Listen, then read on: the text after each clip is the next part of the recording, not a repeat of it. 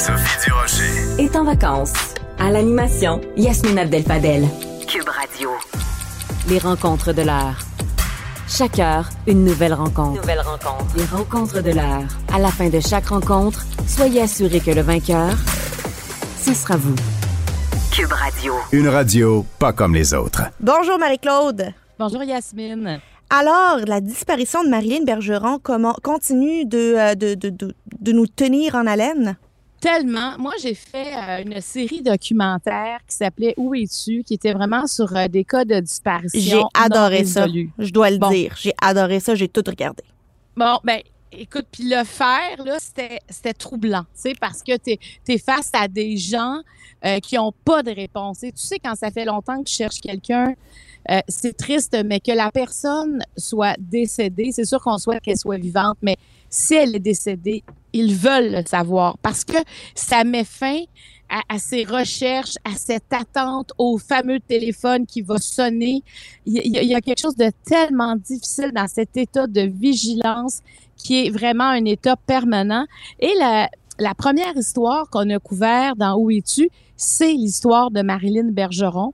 Euh, donc, je suis allée à la rencontre d'André et Michel, ses parents qui habitent euh, toujours dans la même maison où elle a quitté le matin du 17 février 2008. Ils ont un téléphone sans fil avec, j'insiste sur le sans fil dans la maison parce que ils le traînent partout avec eux dans la cour. Euh, ils ont jamais changé de numéro de téléphone. Quand ils vont ailleurs, ils font transférer les appels sur leur cellulaire. My God. Donc, on peut voir euh, l'état de vigilance euh, et sa sœur Nathalie euh, travaille à Los Angeles et mais elle, elle est allée dans l'Ouest canadien. Elle a vraiment cherché sa sœur partout en se mettant en danger elle-même parce que Marilyn Bergeron n'avait pas nécessairement de bonne fréquentation. Donc, on essaie de voir où elle pouvait aller et avec elle, je me suis rendue à Skid Row, qui est vraiment euh, un quadrilatère. Hein. C'est plus petit qu'un quartier, mais en plein cœur de Los Angeles, où c'est extrêmement dangereux et où il y a plein de gens qui sont là et qui sont recherchés. Donc, on est allé voir euh, ce que ça donnait. On, puis on- elle montrait même la photo de Marilyn. Tu sais, on, est, on essaie de voir si on pouvait faire quelque chose parce qu'elle avait jamais osé aller dans ce quartier-là. Et même euh, mon équipe euh, s'est fait euh, bousculer dans, dans, dans le quartier. Ah, À un moment donné, on a vu des gens armés, donc on a décidé de quitter parce qu'on avait quand même des caméras avec nous, là, ce qui était pas, euh, ce qui était pas, euh, c'était pas Subtil. souhaitable. Oui, Non, c'est on était- ça. On est- on n'était pas subtil du tout. Mais tout ça pour dire que ça fait 14 ans que ces gens-là cherchent, Marilyn cherche à avoir des réponses. Ils n'ont pas été satisfaits à l'époque de la réaction de la police parce que premièrement, Marilyn était majeure au moment de sa disparition et euh, on disait ben oui, mais elle avait un appartement à Montréal, mais elle est allée chez ses parents parce qu'elle avait peur. Elle avait peur, mais ils n'ont jamais su exactement de quoi elle avait peur. Sa mère lui a fait voir euh, un psychologue d'urgence et elle n'a jamais su ce qui avait été dit non plus dans cette rencontre-là. Mais c'est clair qu'il y avait quelque chose. Alors un matin, elle quitte la maison. euh, euh, pour aller faire une marche et on ne la reverra jamais. Le dernier endroit où elle a été vue, c'est au Café Dépôt à Saint-Romuald, qui est vraiment la jonction entre plusieurs autoroutes à Québec. Elle a fait une transaction avec sa carte de guichet et à ce moment-là, son père a, a pris connaissance de ça. Donc, pour les 14 ans, donc le 17 février dernier, euh, la SQ a déployé un poste de commandement. Euh, qui c'était symbolique, c'est au dernier endroit où on l'a- où on l'a vu, et c'était pour dire aux gens, si vous avez un renseignement, parce que c'est important de, de dire, Yasmine, que premièrement, tous les renseignements sont anonymes quand on donne des renseignements, et que même si on dit, ouais, mais c'est pas grand chose, mais moi j'ai l'impression que peut-être là, C'est mais important. tout, tout ça, oui, parce que il y a un gros casse-tête à reconstruire. Et des fois, là, le petit morceau qui manque, celui qui a presque pas d'image dessus, une couleur, là, ben, il est super important. Et ils ont, et, j'imagine qu'André et Michel devaient tellement être heureux de ça parce qu'ils ont toujours trouvé qu'ils avaient été presque abandonnés. Écoute, juste comme, juste pour te dire, pendant euh, pendant la série, j'ai passé beaucoup de temps avec eux, puis on est retourné euh, sur les traces. de- on est retrouvé, on est retourné à pas loin du café dépôt où il était à l'époque. Et euh, Michel me racontait, dit, tu sais, les policiers n'ont pas fait battu à ce moment-là quand elle est disparue. Et lui, il en a fait une seule dans les mois qui ont suivi. Il a, il a, fait sa battue seule dans, dans l'entourage à Saint-Romuald pour essayer dans, dans un boisé. Puis là, tu sais, imagine, Yasmine, il cherche sa fille. Alors, s'il avait trouvé quelque chose, c'est peut-être les restes de sa fille, mais il en était là. Tu sais, quand tu es désespéré, tu dis, mais il faut toujours bien chercher quelque part. Alors, c'est, il y a plein, il eu plein, plein d'embûches dans leur histoire. Donc, je peux imaginer la satisfaction qu'ils ont eue de, de savoir que la SQ embarquait dans ce projet-là et déployait euh, un poste de commandement. Et ils ont dû évidemment, la SQ n'a pas commandé, commenté, mais ils ont dû avoir des renseignements parce que hier, dans une maison à Saint-Romuald, il y a eu une fouille, mais assez importante. Mais même une excavatrice là, qui, qui a été utilisée, des boîtes qui sont sorties, il y a eu des débris qui ont été sortis de la maison, mais on n'en apprend pas plus que ça. Tout ce qu'on sait, c'est que euh, le, journal Le Soleil a joint un des deux propriétaires. Ce serait Yvan ou Yvon Côté, là, parce que au nom de la ville, ces deux noms-là sont, euh, euh, vont avec la maison. Et il y en a un des deux qui a dit aux journalistes du, du Soleil, ben ils sont venus, ils sont débarqués ici pour trouver le corps de Marilyn Bergeron. Donc, euh, c'est et, en plus, il y a des témoins qui disaient qu'ils ont vu des brouettes, que, que les policiers amenaient des brouettes, puis qui, qui avaient l'air à creuser dans le sous-sol. Et on peut imaginer qu'il y a beaucoup de choses sur le terrain parce que ils ont été obligés d'excaver l'entrée de la cour et du garage pour y avoir accès.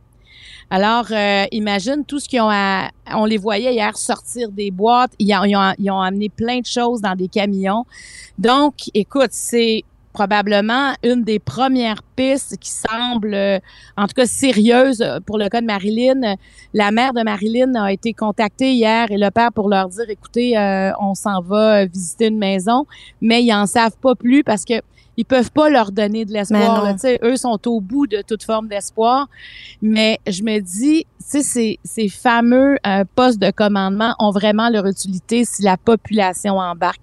Et peut-être, peut-être, on le sait pas, on est vraiment dans les si, mais peut-être que quelqu'un a gardé une information qu'il avait jamais osé dire et tout à coup, il se dit, ben garde, j'y vais aujourd'hui et ça fera peut-être une différence. Et moi, je te dis, là, je, c'est pas que moi, j'aimerais mieux qu'on la trouve et que ça mette fin à, au calvaire de ces ah! parents-là. Tu sais, c'est, j'essaie de me mettre à leur place, puis c'est inimaginable la douleur qu'ils doivent avoir d'être dans l'incertitude, d'être dans le néant, de ne pas avoir de réponse à leurs questions.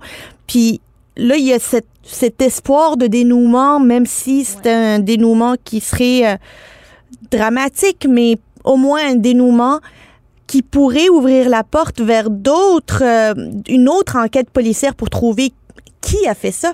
Exactement. C'est ça, tu sais, c'est tellement important de, de poursuivre et d'essayer de comprendre ce qui s'est passé.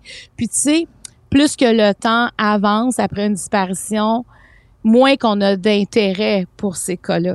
Parce que bon, on se dit, bon, ça fait longtemps, il y en a d'autres aussi, disparitions. Il faut quand même dire que la plupart des disparitions, les gens, la grande majorité, les gens sont retrouvés. C'est peu de gens qu'on ne retrouve jamais.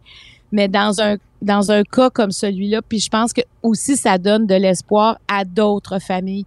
Dès qu'il y a quelqu'un, dès qu'il y a soit un corps ou un individu qui est retrouvé, parce que c'est vraiment ce langage-là qu'on utilise quand on arrive dans des cas de disparition sur un long terme, ben ça soulage les autres. Ah, mais la prochaine fois, ce sera peut-être moi, parce que tu sais, je me souviens, euh, André, le, André et Michel me disaient quand, quand ils écoutaient les nouvelles, puis ils disaient, euh, par exemple, des ossements ont été retrouvés eux autres, là, ils étaient OK, mais c'est peut-être Marilyn. Il faut savoir, tu comprends l'état d'esprit dans lequel tu deviens?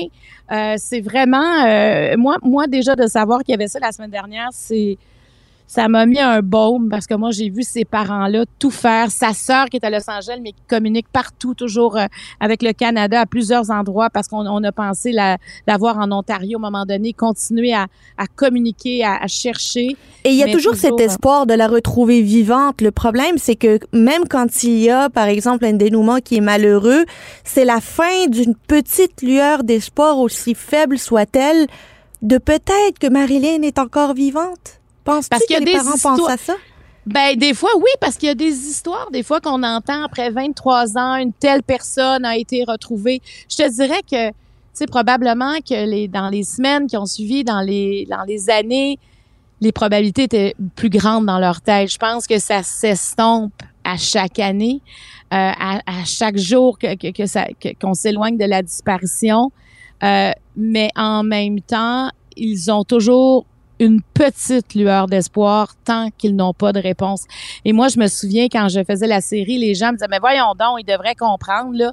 Puis j'étais euh, désolée, là, mais quand c'est ton enfant, là, quand c'est un de tes proches, tant que tu n'as pas de preuves, et même, même les gens, tu sais, sont en psychologie, tu sais, on parle beaucoup les, les gens qui vont se noyer, par exemple, et qu'on retrouve pas les corps pour les proches, c'est les deuils les plus difficiles à faire parce que tant qu'on n'a pas, même si on sait qu'il est parti en mer puis que le bateau est défait, si on n'a pas trouvé le corps, il y a toujours un doute qui subsiste. Toujours. Et là, les probabilités sont encore plus grandes en mer. Alors, on peut imaginer qu'une disparition, comment les doutes peuvent rester là parce qu'on a le droit de de décider que la personne est morte sans le savoir officiellement. Vous comprenez? Hey, c'est difficile. Il, y a, il, y a, il, faut aller plus loin que ben non. Non, il faut des fois là, être empathique, se mettre à la place. Puis à quel, tu sais, quel jour tu te lèves, ah ben c'est aujourd'hui que, que je décide que c'est fini. Ouais, c'est ça. Exactement. À quel moment tu décides que ton disparu est décédé? C'est c'est c'est pas possible, tu sais. Puis ils sont pas euh, sont pas incrédules là, sont pas naïfs là. Tu sais, je veux dire, euh, ils s'attendent au pire là. Ils sont ils sont là-dedans, mais ils s'attendent peut-être aussi à une bonne nouvelle. Fait que c'est à suivre, mais euh, on va suivre ça, puis on espère euh, un dénouement euh, pour arrêter le calvaire de ses parents et de cette famille qui vit ça depuis 14 ans. Marie-Claude, je veux aussi t'entendre sur l'Ukraine. Ah. Les, nouvelles sont pas bonnes. Moi, j'ai la, gorge nouée, l'estomac noué depuis hier, 10 heures, quand j'ai appris que que c'est parti. La guerre est partie. En, le, monde est en guerre. C'est officiel. Ben, ben tu sais, je, je voulais te parler de des familles qu'on voyait qui s'attendaient au pire. Tu sais, hier, pendant la journée, on voyait ça. Et là, tout à coup, euh, comme, en tout cas, ça s'était très précipité quand Vladimir Poutine a fait son discours et finalement, les bombardements. Et là, il gagne du terrain. Ah non, c'est, c'est rare qu'on vit ça, là, un début de guerre, là, tu sais, parce que là, ils sont rentrés en guerre, comme tu dis, hier soir. Puis, euh, je sais que tu l'as vu aussi sur la chaîne CNN, Matthew Chance, qui est journaliste, faisait son topo, là, en direct d'un toit euh, sur, à Kiev, auprès des journalistes, puis il disait, euh, il racontait la situation. Et tout à coup, on a entendu en direct les premiers bombardements, les premières explosions plutôt, qui ont eu lieu. tu sais, on sent qu'il est préoccupé mais et là, tout à coup, il y en a de l'autre côté, d'autres explosions. Et là, il se penche, il met son, son, euh, son gilet Et tout ça en direct à la télévision, là, tu sais. Hey, écoute, là, puis tu sais, je pense pas que ça se voulait du sensationnalisme parce que c'est arrivé pendant le, reportage, mais je me disais, mais c'est ça la guerre parce que tu comprends, en une minute, il est devenu un journaliste de guerre. Quand il a mis son gilet par balle écrit presse pour essayer de le protéger s'il arrive quelque chose. Alors, euh, on est là et je pense, écoute, ben, premièrement aux Ukrainiens qui sont ici, à ceux des, à ceux qui ont de la famille là-bas, à ceux qui connaissent, qui viennent de là, à quel point aujourd'hui ça doit être une journée terrible parce que c'est le c'est le début j'imagine, d'un long calvaire là qu'on commence. Et ces Ukrainiens qui veulent quitter le pays, on a déjà fermé toutes les voies aériennes euh, de l'Ukraine. Euh, et il y a quelque chose, tu hier, Vladimir Poutine euh, disait J'ai pris la décision d'une opération militaire visant à démilitariser et, dénazifier. Et ça, ça m'a. J'étais comme Quoi? De quoi il parle, lui? Marie-Claude, je pense à ces familles-là qui hier regardaient ça puis ils disaient Bon, c'est parti. Tu sais, du monde, là, j'imagine une famille là, de, de, à Kiev qui ont des jeunes enfants puis qui se disent à partir de là, je fais comment? Je fais comment pour protéger ma famille? Je fais quoi pour protéger mes enfants? Qu'est-ce que je dois faire à l'heure actuelle? Et je voudrais pas être à leur place, mais je me dis, mon Dieu, qu'ils doivent se sentir abandonnés par la communauté internationale. Parce qu'à part dénoncer les propos de Poutine, à part dénoncer vivement et vigoureusement cette euh, invasion, pour le moment, ils sont livrés aux Russes. C'est parce que c'est juste regarder des films de guerre, c'est déjà angoissant. Justement, quand on voit des familles, et c'est ça qu'ils vivent. C'est des familles comme ici, là. Ils vivent comme nous, là, là-bas, là, en Ukraine, là.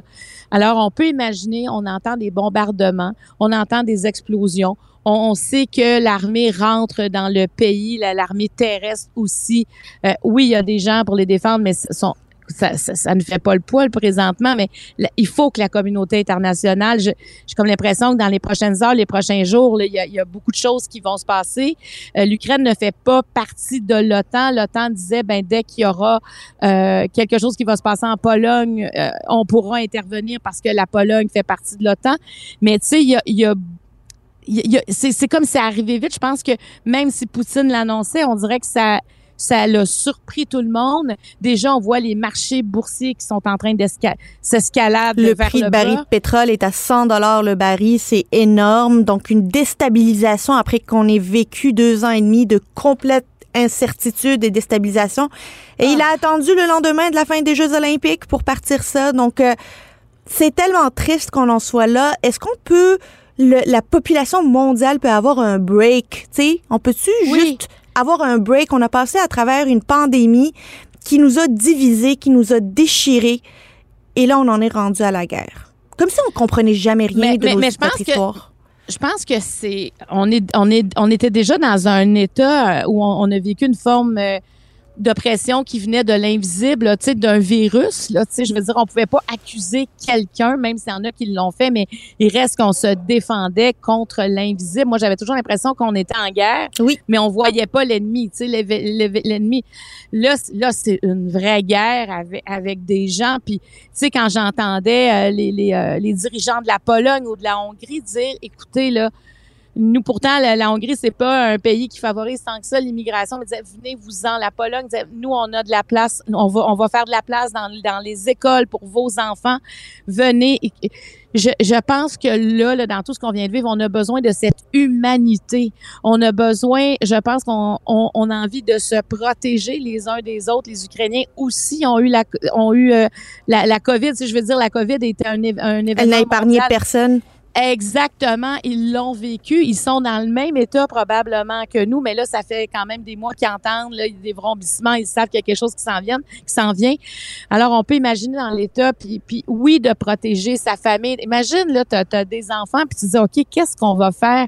Comment on va quitter le pays? Où on va aller? Qu'est-ce qui nous attend?